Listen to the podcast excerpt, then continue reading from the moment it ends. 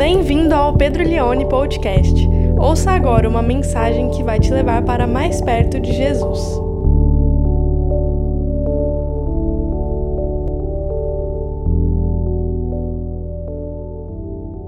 Gênesis capítulo 2, do verso 21 até o verso de número 25. Diz assim então a palavra de Deus: Então o Senhor Deus fez cair um pesado sono sobre o homem, e este adormeceu. Tirou-lhe uma das costelas e fechou o lugar com carne. E da costela que havia, que havia tirado do homem, o Senhor Deus formou uma mulher e a levou até ele. E o homem disse: Esta afinal é osso dos meus ossos e carne da minha carne. Será chamada varoa, porque do varão foi tirada. Por isso, o homem deixará pai e mãe e se une à sua mulher, tornando-se os dois, vamos ler aí essas três palavras, uma só carne. Mais uma vez, tornando-se os dois uma só carne. Ora, um e outro, o homem e sua mulher, estavam nus e não se envergonhavam. Eu quero falar então nessa noite sobre a origem do casamento. Bom, uma das coisas que a gente mais gosta de contar para as pessoas é como a gente conheceu o amor da nossa vida. Não é verdade? A gente sempre gosta de contar como que eu conheci o meu namorado, como que eu conheci a minha esposa. E às vezes a história é muito bonita. Às vezes a história passa por algo assim, sei lá, eu estava andando triste no corredor da faculdade e ela olhou para mim e falou: "Não fique assim". E eu falei: "Não ficarei". E eu, ela falou: "Quer namorar comigo?". Eu falei: "Quer casar comigo?". E aí pronto, né? Então, quando a história é bonita, quando envolve algo assim romântico, a gente conta, mas nem sempre dá para contar, né? Porque às vezes, como é que você conheceu o teu marido? Eu era a melhor amiga da namorada dele na época. E aí ele começou a olhar para mim. E aí ele começou a gostar de mim. E então é isso, é assim que a gente se conheceu. Muitas vezes não dá para contar. Eu particularmente, eu gostaria, a minha língua chega a coçar. Eu queria dizer aqui para vocês como começou o meu namoro com a Suzana, mas não dá. Não é, amor? E hoje eu quero, eu, e assim, eu nem vou falar sobre como que Suzana e eu começamos a namorar. Não vou contar, não vou falar disso hoje nessa pregação. Mas como que é importante? Eu tenho certeza que todos vocês aqui sabem contar como o seu casamento ou o seu namoro começou, a origem da relação de vocês. Agora, o que eu quero te chamar a atenção nessa noite é o seguinte: mais importante do que saber a origem do seu casamento é saber a origem do casamento. Saber a origem do seu casamento, acredite, não é tão importante como entender a origem do casamento, ou em outras palavras, do propósito do casamento. Por isso que a gente tem que voltar lá na gênese da história da humanidade, no primeiro livro da Bíblia, para entender quando Deus celebrou o primeiro casamento, o que, que ele tinha na mente dele, qual era o projeto dele. Porque quando a gente sabe a origem de algo, fica mais fácil da gente compreender o propósito disso. Se a gente não sabe a origem, ah, fica difícil da gente definir o destino. E eu tenho para mim algo muito importante. Um casamento que não começa em Deus vai terminar em algum lugar longe dele. Um casamento que não começa em Deus vai terminar em algum lugar longe dele. E quantos casamentos você e eu já não presenciamos a celebração e a destruição. E o divórcio é uma das coisas que mais faz dano às pessoas, que mais deixa marcas profundas na vida de crianças e na vida de, de, de, seres humaninhos que sofrem muito por causa disso. Então vamos tentar entender um pouco a origem, o projeto inicial do casamento. Bom, e para a gente falar um pouco sobre a origem do casamento, para entender qual é o propósito dele, Primeiro, a gente precisa lembrar que casamento é algo extremamente importante na palavra de Deus. No entanto, que a Bíblia começa com um casamento, Adão e Eva, e termina com um casamento, Cristo e a igreja. Então, do início ao fim da Escritura, se tem a ideia dessa relação ah, que a gente chama de matrimônio. O casamento, hoje, na nossa cultura, ele está cada vez mais se distanciando do que a Bíblia entende como casamento. E por isso que eles não perduram por isso que envolve tanto sofrimento e por isso que tantas pessoas se machucam diante disso. Existem textos na Escritura e na palavra de Deus que podem nos orientar para a gente entender como que um casamento realmente deve ser. E um dos mais importantes, com certeza, é o de Gênesis, capítulo 2, e sobretudo o versículo de número 24, que eu gostaria de ler de novo. Esse versículo é muito importante para a gente entender a origem do casamento. Por isso o homem deixa pai e mãe e se une à sua mulher, tornando-se os dois uma só carne. Quantos já ouviram essa expressão? Uma só carne. É estranha essa expressão porque a gente não usa ela corriqueiramente. A palavra carne, a gente, quando a gente fala de carne, o que, que a gente pensa?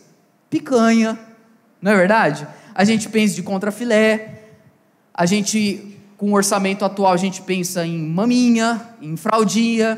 Então, quando a gente pensa carne, então a Bíblia fala, e ambos se tornarão uma só carne. É estranho eu, fica difícil a gente entender o que a Bíblia quer dizer com isso.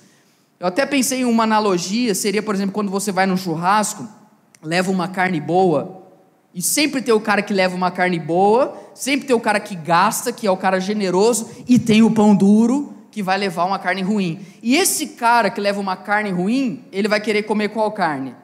A boa. Na época que, que eu era adolescente, a gente fazia churrasco na igreja, me irritava, eu levava coca, sempre alguém levava taí. Você lembra desse Guaraná?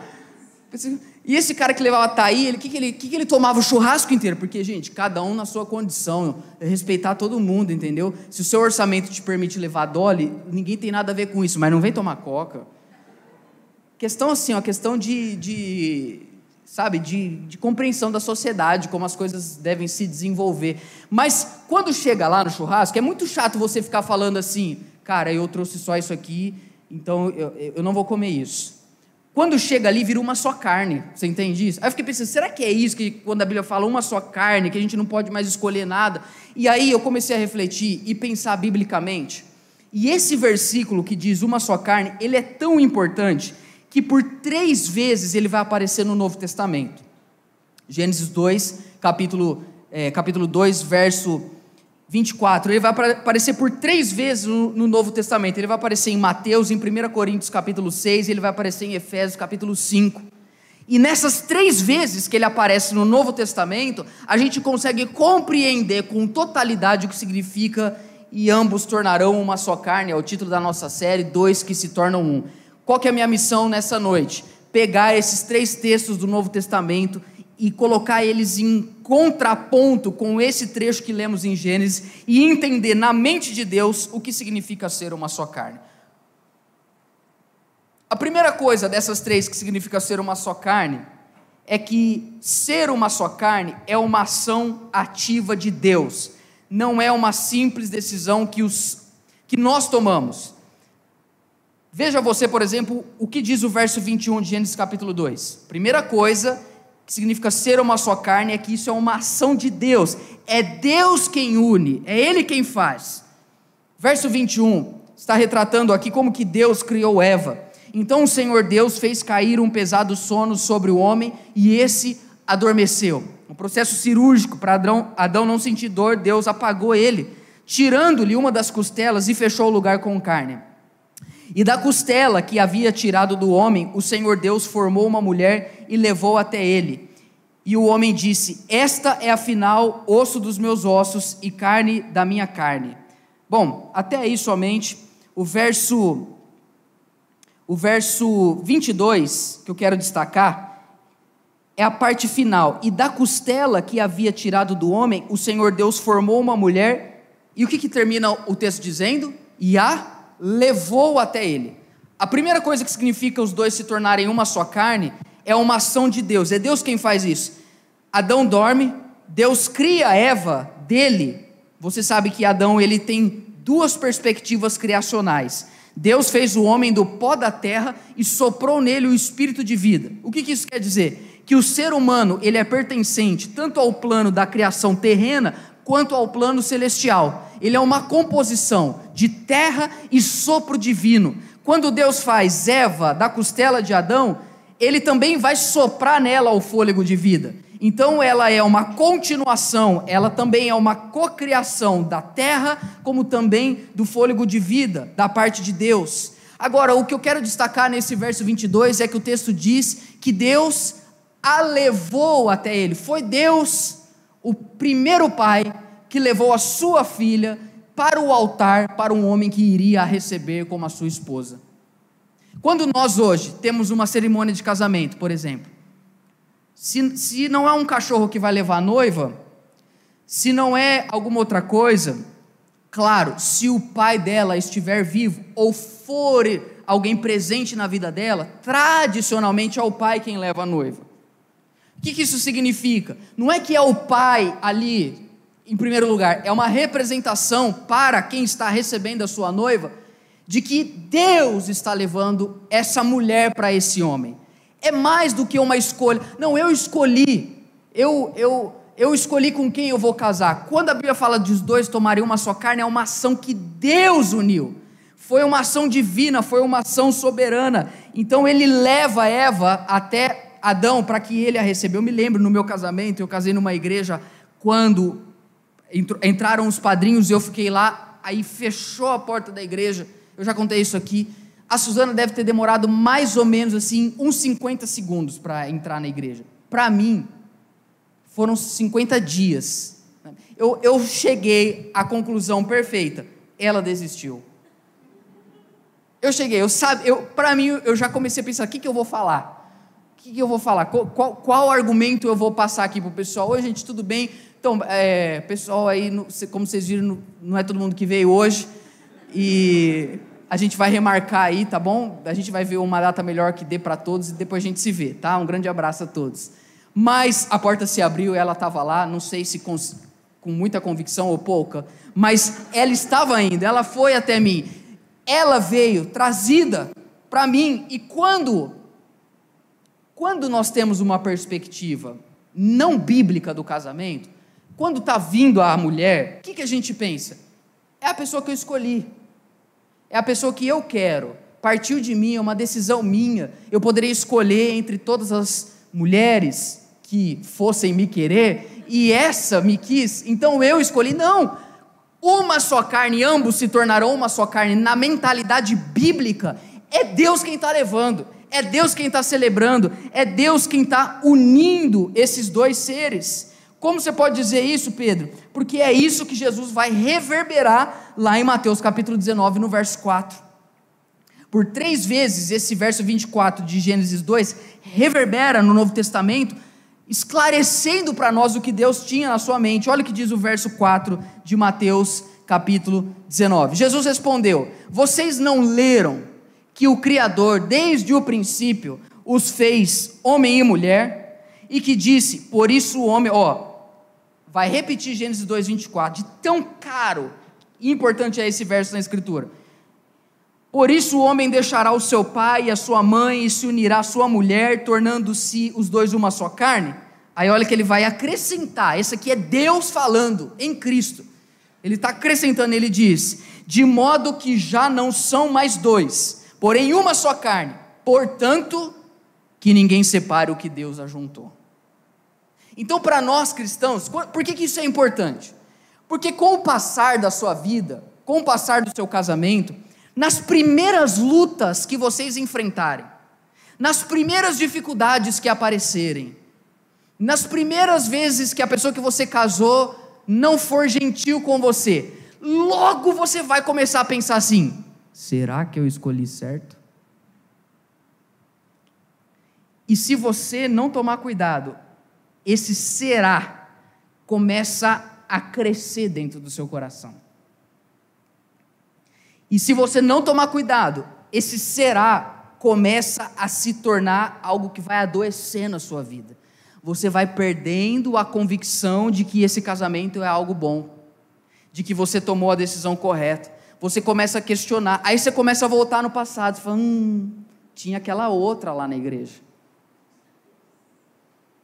Aí você começa a pensar, nossa, eu não devia ter terminado aquele menino. Ele era mais feio, mas era mais legal, pelo menos. Você começa a questionar esse será, porque é assim que o mundo pensa. O mundo pensa que o que sustenta um casamento é a escolha que a gente colocou sobre aquela pessoa. Então a aliança, esse casamento é baseado no que eu escolhi você. Porque eu escolhi esperar, então eu escolhi você. Então a gente vai levando isso, mas quando a gente olha para a Bíblia, o Senhor Jesus ele é categórico em dizer que homem nenhum separa o que Deus uniu.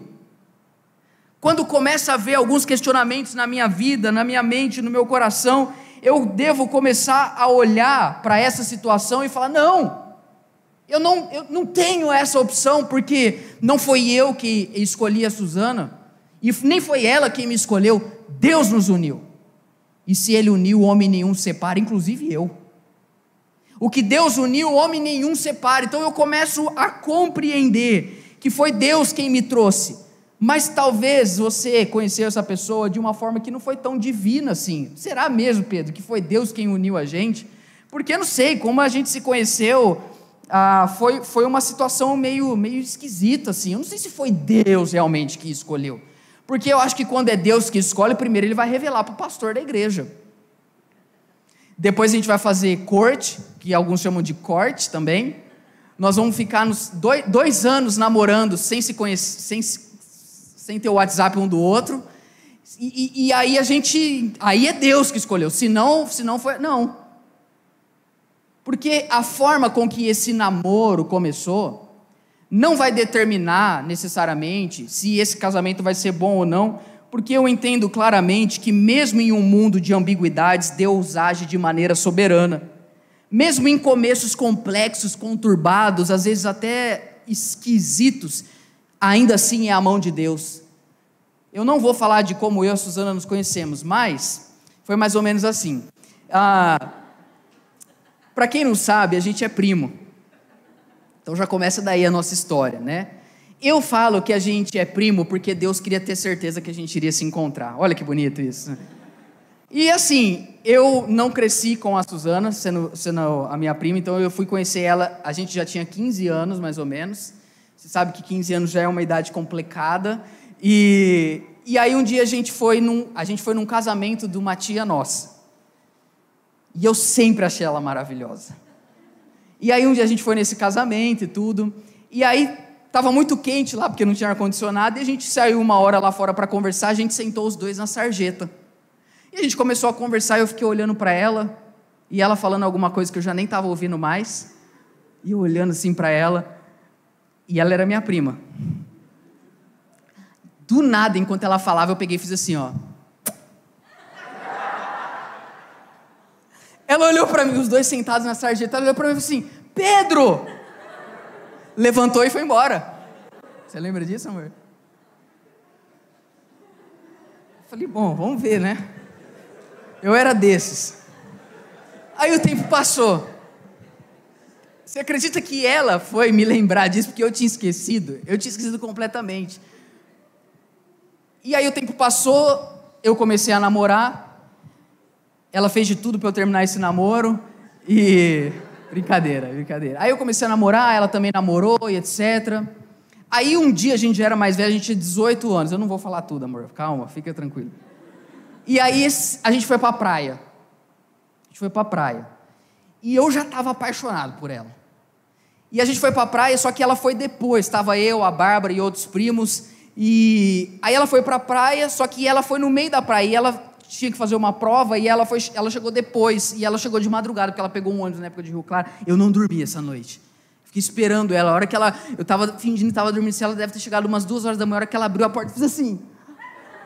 Aí a gente foi a praia inteira. A gente tinha uns 18 anos já. E eu, meu Deus, o que, que eu vou falar para essa menina? Eu ficava pensando, se eu falar para ela que eu amo, ela falar assim, a gente é primo, idiota, você não percebeu ainda? E, e aí a gente ficou nessa praia lá, beleza? E aí a gente terminou a praia, a gente veio para Ribeirão. E ela tinha que voltar para a cidade dela, mas ela falou, não, vou ficar mais com vocês. Eu falei, Deus está agindo. Aí ela ficou mais um tempo. Aí a gente foi num churrasco. Não vou entrar em detalhes. Tava eu, ela e a Bárbara, a nossa outra. Acho que a Bárbara não está aqui hoje, né? Eu queria tanto que a Bárbara estivesse aqui hoje, ela, que tem a versão dela da história. E nós entramos na piscina, Suzane e eu. E a Bárbara lá fazendo as coisas, tudo. De repente eu agarrei ela, dei um beijo nela. A Bárbara veio correndo e falou: Chega, vocês dois! Tava os dois na, na piscina. Chega, eu não. Para com isso, cria vergonha na cara vocês dois. Gente, eu e a Suzana, a gente se sentiu assim, dois adolescentes sendo repreendidos. Foi assim que começou o nosso casamento. Minha mão está suando, ela falou. Para vocês verem como foi espiritual. Foi muito espiritual, foi muito sim, um casamento de filho, ela filha de pastor, eu também. Coisa muito espiritual. Então, assim, às vezes eu falo que Deus que escolheu essa pessoa que você casou, você fala, ah, pastor, mas você não sabe, eu encontrei ela num, num aplicativo. Encontrei ela num lugar aí que hoje não dá para ir. Né? Que lugar? Qual foi o lugar que vocês se conheceram? Era um lugar que tinha uma música, só fala isso, fala mais nada. Eu, num mundo de ambiguidades, eu não estou falando que você que é solteiro, pela, ó, porque o inimigo é sujo, gente. Você prega uma coisa, a pessoa já, já vai para outro lado.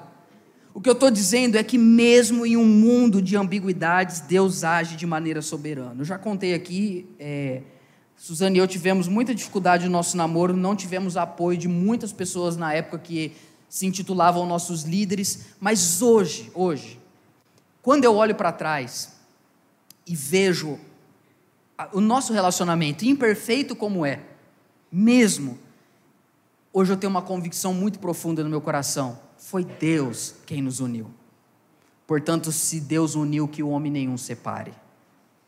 Então, Deus ele leva a primeira mulher para Adão para recebê-la. Então, a primeira coisa que eu quero que você grave aí no seu coração, que significa uma só carne, é que Deus opera isso de maneira soberana. O pecado faz separação entre nós e Deus, mas Deus que nos aproxima entre nós e o nosso cônjuge.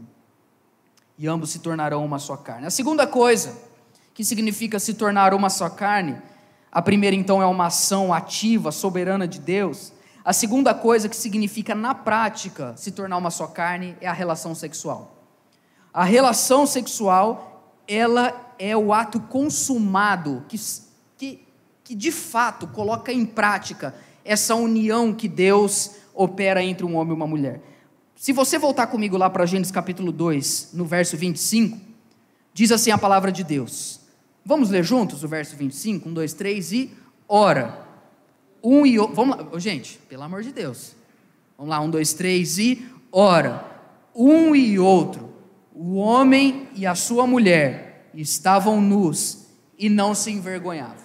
A segunda coisa que significa e ambos se tornarão uma só carne é a relação sexual. Esse texto está em Gênesis capítulo 2, e esse texto está antes da queda do homem do pecado. Capítulo 3 de Gênesis é quando as más notícias começam a acontecer. É quando Eva e Adão se rebelam, desobedecem a Deus e aí o pecado entra no mundo. Capítulo 2: tudo está bem, por isso eles estavam nus e não se envergonhavam. Tem uma série de aplicações isso aqui para a nossa vida. Primeiro, significa que o fato deles estarem nus, um diante do outro, e não se envergonharem, é porque eles não tinham o que esconder um do outro. Eles não tinham absolutamente nenhuma, nenhuma zona cinzenta na vida, no passado deles que era necessário que não se falasse, que era necessário que cobrisse, que ocultasse, que não compartilhasse. Por quê? Porque eles não se envergonhavam, eles podiam ser quem eles eram. E acredite em mim, quando você está se casando com uma pessoa, não é que ela está enganando você, mas tem muitas zonas cinzentas dela que você não conhece e vai conhecer com o passar dos anos. Porque somos pecadores. E tem mais, tem coisas que são zonas cinzentas na nossa vida que nem nós conhecemos. E às vezes vamos conhecer um novo eu no momento em que nos casarmos. Por exemplo, também no momento quando tivermos filhos. Eu, quando me tornei pai, eu me surpreendi positivamente com algumas coisas e me entristeci e me surpreendi profundamente, negativamente com outras coisas, zonas cinzentas que eu não conhecia. E a gente tem que tampar isso, a gente tem que disfarçar, a gente tem que guardar. Por quê? Porque somos pecadores, mas eles não eram pecadores. Então, o fato deles estarem nus um diante do outro significa pureza, intimidade e confiança. Vamos repetir essas três palavras? Pureza, intimidade e confiança. Essa é a relação de casamento numa perspectiva de um plano perfeito, de um mundo perfeito. É uma relação onde a pessoa que convive com você, ela não tem o que desconfiar, ela não precisa ficar preocupada se você tem usado o seu celular de maneira correta, se você tem usado as suas redes sociais de maneira que possa confiar, que você tem trabalhado perto de pessoas que são duvidosas, mas você não é duvidoso. Você não tem o que esconder. Por quê? Porque você é puro, porque se pode conhecer você, porque se pode confiar. Mas a gente sabe que quando o pecado entra no mundo, isso se tornou algo muito complexo. As roupas, elas têm um significado na escritura. Elas significam uma proteção para a gente. Tanto uma proteção em relação ao próprio, à própria criação, por causa de forte frio e forte calor, por causa do sol, a gente coloca a roupa para a gente não se queimar. Por causa do frio, a gente coloca a roupa, senão a gente morre de frio. Porque existiu um, um, um distúrbio no cosmos. E nós que fomos feitos e criados do pó da terra, tivemos uma outra relação com a criação e também passamos a ter uma outra relação com os nossos cônjuges. O que, que Deus está fazendo? E por que, que o casamento é muito importante? Porque o casamento é o lugar onde sexualmente nós somos restaurados do pecado. É uma relação que se pode confiar, que se pode se despir, que se pode ser quem é em intimidade, porque é um ambiente protegido e abençoado por Deus. Quando Adão acorda, Eva já está pronta, e o primeiro casamento é entre um homem e uma mulher, e não entre um homem e duas mulheres. Muitas pessoas falam, ah, mas existia é, monogamia que fala? Poligamia. Poligamia no Antigo Testamento, Davi tinha várias esposas, mas não era para ter. Porque o texto bíblico narra o que esses homens fizeram, mas não era o projeto de Deus. Não é porque a Bíblia aprovava, porque quando Deus ele constitui homem e mulher, a única relação de casamento que o agrada é assim. Que, que acontece? O pecado, então, ele traz uma disruptura na nossa sexualidade. E isso traz consequências gritantes nas nossas orientações sexuais, isso traz consequências gritantes nas nossas relações sexuais e também na forma com que a gente lida com o nosso corpo físico. Para o platonismo, o corpo físico não importava, o que tinha valor era o mundo das ideias, então você podia simplesmente transar com quantas pessoas você quisesse, você podia fazer com o seu corpo o que você quisesse, porque o valor estava nas coisas imateriais, mas não é isso que acontece na Bíblia. O corpo físico é super importante, ele é sagrado. Quando Cristo morreu por nós, ele também não apenas comprou a nossa alma, ele comprou o nosso corpo também. Por isso que o nosso corpo pertence a ele. E se o nosso corpo pertence a Ele, é Ele quem diz para nós: o meu corpo e as minhas regras. Nós temos que viver da forma que Deus nos ensina. O nosso corpo se torna de Cristo. E o texto do, Antigo, do Novo Testamento que reverbera isso é de 1 Coríntios capítulo 6, verso 15 e 16. Vamos ler. Apóstolo Paulo dizendo à igreja de Corinto, que era uma igreja altamente influenciada pelo pensamento platônico, onde muitos ali estavam se envolvendo sexualmente ah, com pessoas que não eram seus cônjuges. Olha as palavras de Paulo, e nesse meio aqui ele vai reverberar Gênesis 2:24. Ele diz: "Vocês não sabem que o corpo de cada um de vocês é membro de Cristo?" Primeira coisa que Paulo está trazendo para aquela igreja: o seu corpo não é seu. As suas mãos são de Cristo. A sua cabeça é de Cristo.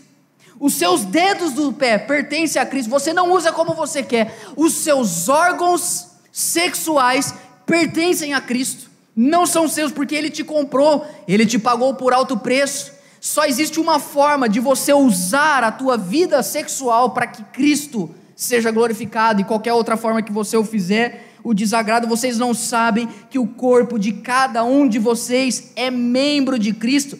E será que eu tomaria os membros de Cristo e os faria membros de uma prostituta? Bom, se ele está falando membros de Cristo e os faria membros de uma prostituta, Paulo está pensando em órgãos sexuais.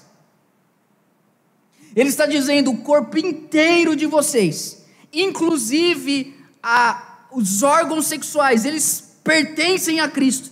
Ele, ele pergunta: você pegaria o corpo de Cristo e uniria ele de uma forma lasciva? Você não faz isso de jeito nenhum. Essa é a conclusão que ele chega aqui. De modo nenhum. Ou você, sendo propriedade de Cristo, levaria Cristo para uma cama com uma mulher que não é sua? Você pegaria os seus olhos, que são de Cristo, e veria a nudez de uma mulher que não é sua? Você pegaria a sua sensualidade e levaria ela a conhecimento de um homem para um homem que não é o seu?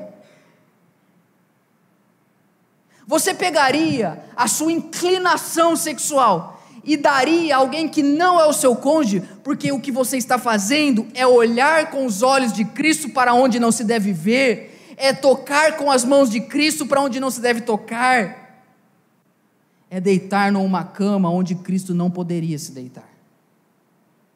De modo nenhum. De modo nenhum. Ele continua dizendo, e aí o verso 16 ou não sabem que o homem se une a uma prostituta, forma um só corpo com ela e agora vem? Porque, como se diz, os dois se tornarão uma só carne.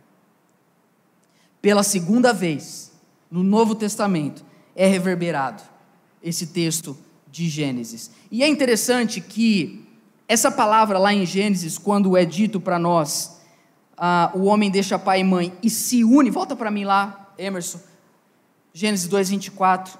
Deixa pai e mãe e se une. Essa palavra une no hebraico.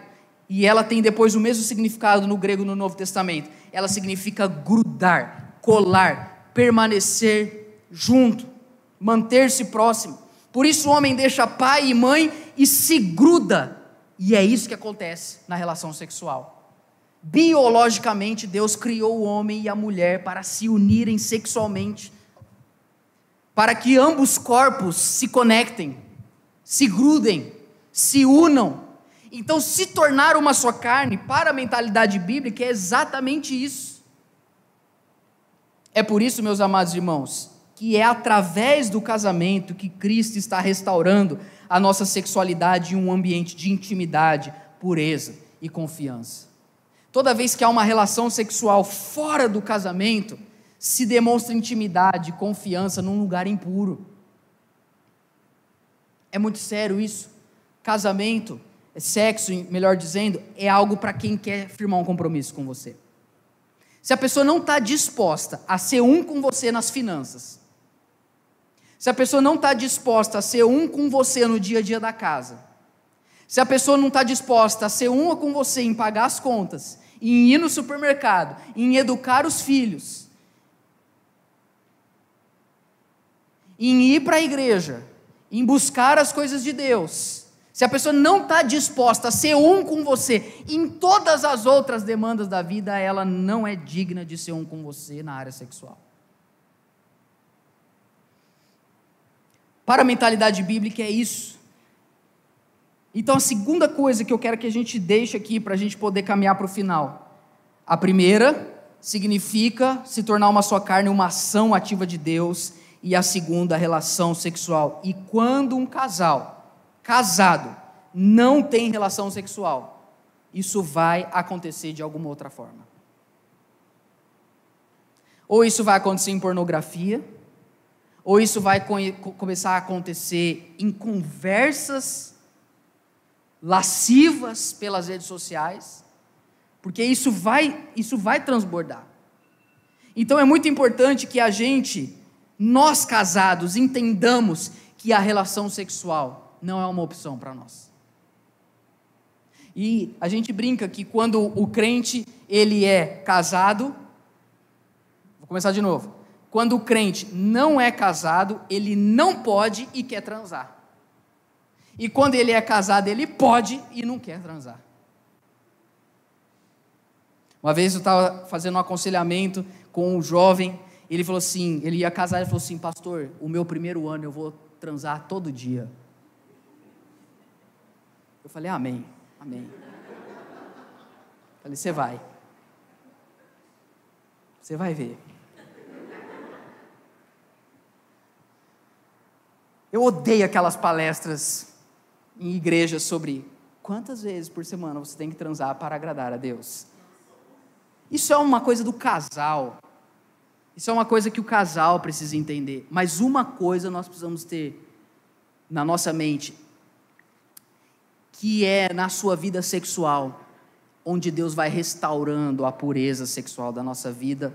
Eu vou, recomeça a frase, eu errei. É na nossa vida sexual, dentro do casamento, que Deus vai restaurando a sexualidade da nossa vida que foi corrompida pelo pecado. Esse matrimônio, quando vive uma relação sexual saudável, vai regulando os nossos impulsos. Por que, que um homem e uma mulher que tem uma vida sexual ativa no casamento consegue resistir à pornografia, não trai o cônjuge, não fica com conversinha mole no trabalho, não, não fica seguindo pessoas que não dá para ver as postagens nas redes sociais, porque é satisfeito em casa. E a gente precisa ter em mente isso, que Deus é glorificado em um casamento que tem uma vida sexual boa. Terceira e última coisa, e talvez a mais linda de todas, que significa ambos se tornarão uma só carne. Está comigo aqui? A primeira coisa significa que isso é uma ação ativa de Deus. Não importa o jeito que você conheceu a pessoa, se você casou com ela, foi Deus quem te deu ela. Segundo, se tornar uma só carne significa uma relação sexual que agrada a Deus dentro de um casamento, restaurando a intimidade, a pureza e a confiança. Por que, que cônjuges conseguem se despir um diante do outro? Porque a gente conhece já as zonas cinzentas um do outro e ainda assim ama. E ainda assim tem compromisso. E ainda assim permanece ali. Terceiro e último, ambos se tornarão uma só carne, significa, eu vou tentar explicar isso, ó, uma ilustração do amor de Cristo com a igreja dele.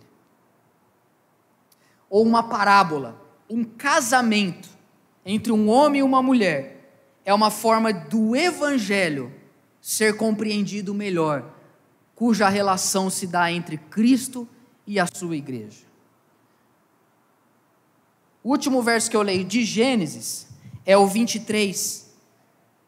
E o homem disse: Esta final é osso dos meus ossos e carne da minha carne. Será chamada varoa, porque do varão foi tirado. Essa expressão que Adão fala, que esta final, é uma expressão de muita alegria. Por quê? Você precisa lembrar que Adão, ele só se relacionava com os animais. E ele foi criado à imagem e semelhança de Deus. Então, Deus eternamente é um ser relacional entre Pai, Filho e Espírito. Deus se relaciona com seres que têm a mesma essência dentro de Deus, as três pessoas se relacionam entre si, pois possuem a mesma essência. O homem não tem a mesma essência do cachorro, o homem e a mulher não têm a mesma essência de um animal. Então Adão faltava algo. Quando ele abre os olhos e Deus traz para ele Eva, ele diz: aí sim, no português da linguagem de hoje, quando ele fala esta final é, é tipo assim. Aí sim, hein, Deus. Agora vai é o que a gente fala para os meninos quando vão casar da igreja, né? A gente fala, agora vai. Hein? Aliás, não tem maior constrangimento do que o cara. A menina não. Bom, pelo menos eu não sei como é o universo das mulheres, vocês podem dizer para mim. Mas o cara, tipo assim, igual o Rafa que casou agora. Esse cara, quando volta no primeiro culto, irmão, a gente, só no olhar, a gente fala, aí sim, velho. Tipo assim, o cara entra ali, o, o cara tá aqui tocando o tecladista, ele faz assim. Vocês já viram esse vídeo? É muito bom, né? É tipo, agora vai, cara. Aqui na Igreja Vida, os, os, caras mais da antiga, né? A gente até teve que parar essa música, porque depois que a gente inventou esse negócio de entrar no Santo dos Santos, cara, a gente não dava mais para tocar essa música, né? Que a gente, ninguém entendeu, mas tudo bem, vamos lá. Então, a terceira e última coisa, ele diz: Esta, aí sim, carne da minha carne, esta final, obrigado, Deus. Por que isso é tão importante? Porque eles são uma só carne, porque eles são. Eles conseguem se relacionar entre si, e é isso que a igreja faz com Cristo. Último verso lá do Novo Testamento, para a gente terminar. Efésios capítulo 5. Esse texto eu vou pregar ele inteiro nas próximas semanas, mas hoje a gente só vai pincelar a partir do verso 29 porque ninguém jamais odiou o seu próprio corpo. Paulo está falando aqui com os homens. Ao contrário, o alimenta e cuida dele, como também Cristo faz com a igreja. Para aqui, o que, que ele, Paulo está falando? A gente cuida do nosso corpo, a gente se alimenta, a gente não, a gente não se, se a gente tem alimento, a gente não vai negar para nós mesmos. Então a gente cuida da nossa vida, a gente cuida da nossa saúde, a gente não põe a mão no fogo, a gente cuida do nosso corpo, a gente protege. E o que, que a igreja é para Cristo? É o corpo dele. Então Cristo não vai descuidar da igreja, porque a igreja é o corpo dele. Então ele nutre ela, ele alimenta ela, ele protege ela, como também Cristo faz com a igreja. Verso 30. Porque somos membros do seu corpo, reverberando o que ele disse em 1 Coríntios 6, 31. Aí, ó, aí ele volta. É a terceira vez que Gênesis 2, 24 reverbera no Novo Testamento dizendo: Eis, ou seja, portanto, é uma conjunção adversativa no início da frase, ou seja, vem buscando algo de trás. Eis porque o homem deixará o seu pai e a sua mãe e se unirá à sua mulher, tornando-se os dois uma só carne. Ou seja, na mente de Paulo, um casamento entre um homem e uma mulher é a mesma coisa da relação de Cristo com a igreja. Como Cristo cuida da igreja, o marido cuida da esposa. Como Cristo morre pela igreja, o marido morre pela esposa. Como a igreja se submete a Cristo, a esposa se submete ao marido. Vou falar disso com clareza nas próximas semanas, antes que você caia da cadeira aí, tá bom? Segura aí, vem nas próximas semanas você vai ouvir.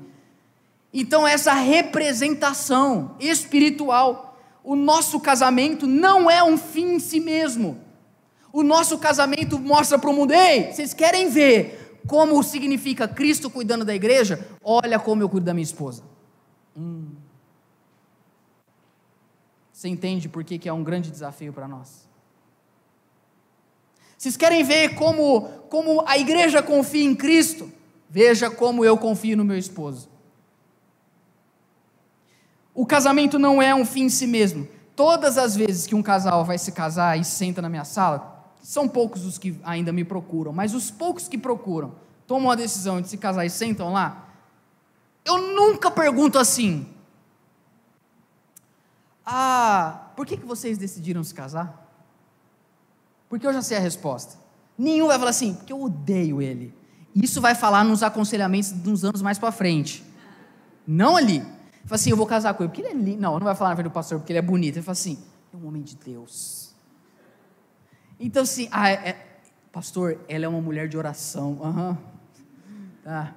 Então, nunca pergunta assim, por que vocês vão se casar? Porque vocês que vão se casar, e eu que me casei, nós que nos casamos, nos casamos porque a gente se atraiu pela pessoa. Agora, o que a gente precisa entender é que esse casamento não existe para nós, não é um fim em si mesmo. E aí, geralmente, eu faço então outra pergunta, e essa pergunta, geralmente, eu não tenho tanta resposta. Eu pergunto assim: por que, que esse casamento é importante para o reino de Deus? E aí as respostas não são tão claras. Porque a nossa relação com o nosso marido com a nossa esposa, ela vai testemunhar isso. Cristo morreu pela igreja, para que a igreja vivesse por Cristo. Assim funciona um casamento Perfeito. Estou terminando, então, a base de um casamento é o sacrifício.